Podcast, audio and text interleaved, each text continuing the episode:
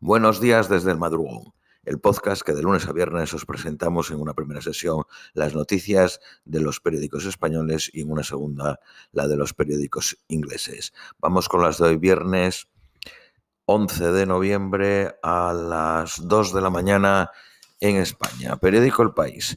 La jugada demócrata sale bien. Derrotaron a los candidatos trumpistas que apoyaron y frustran las aspiraciones de una vuelta triunfal de Donald Trump con el fracaso de la mayoría de sus candidatos.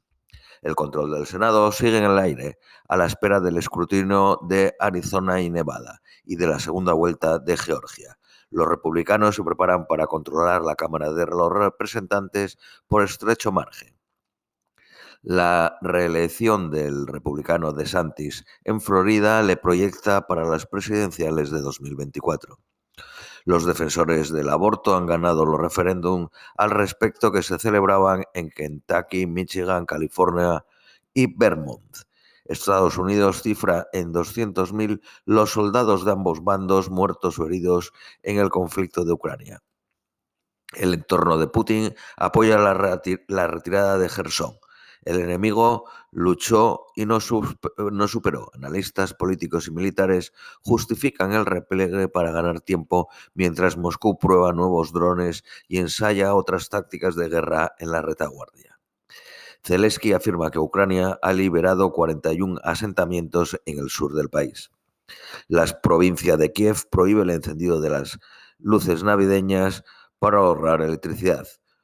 Ucrania calcula que la retirada rusa de Gerson tardará al menos una semana.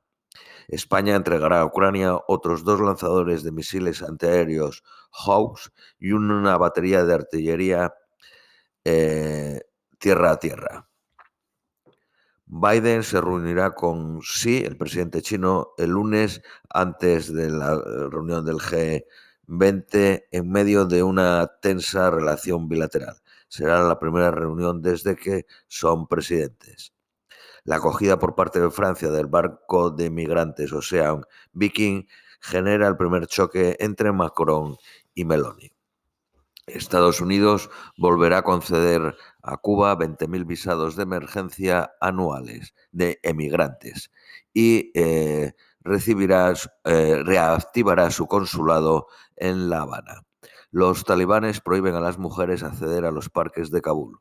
Periódico ABC. El extremismo trumpista y el aborto frenaron la toma de poder de los republicanos. El recuento avanza con lentitud para eh, determinar el reparto de poderes en el Congreso. El Senado dependerá de lo que ocurra en tres estados clave, Nevada, Arizona y Georgia, que celebrará una segunda vuelta el 6 de diciembre. Quien gane dos de esos tres estados controlará el Senado. Los asesores de Donald Trump intentaron frenar el anuncio de su tercera candidatura presidencial. Ex tóxico, dijeron.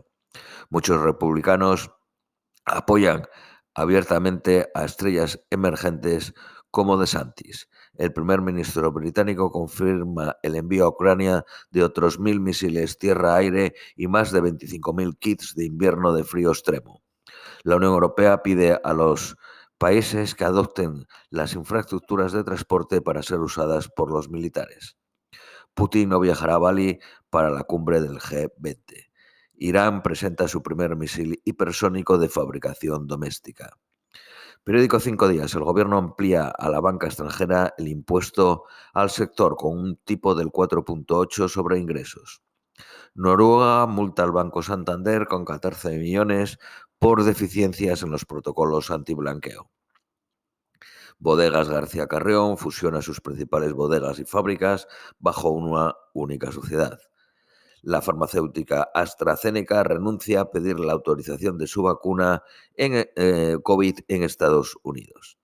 Periódico El Economista. El encarecimiento de la comida y de la energía eleva un 19% el gasto de los hogares. La vicepresidenta Díaz anuncia la incorporación de más de 600 inspectores de trabajo. El Partido Socialista plantea que el impuesto a las grandes fortunas sea permanente.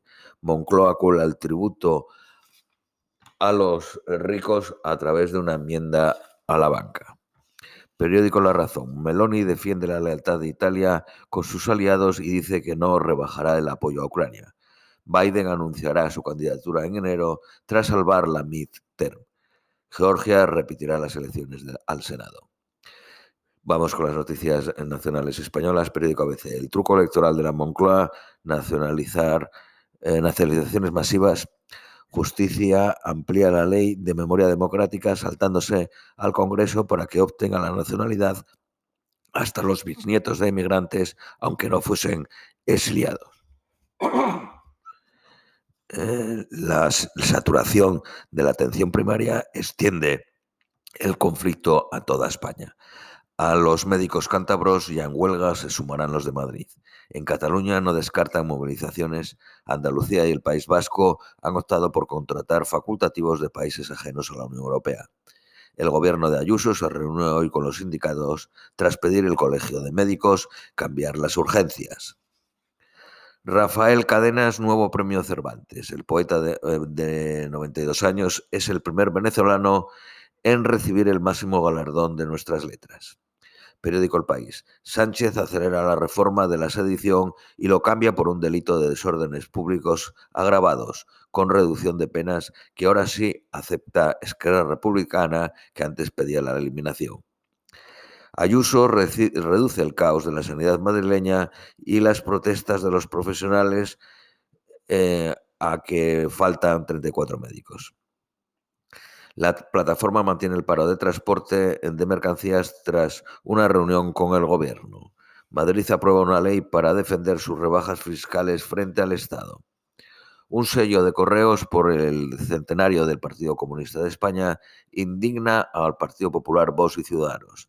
Los de Abascal, Vox, piden un timbre en recuerdo de los fusilamientos de Paracuellos y todos reclaman que dimita al presidente de la empresa pública. Periódico La Razón. Sánchez desinfla la sedición, la rebaja a algarabadas eh, callejeras.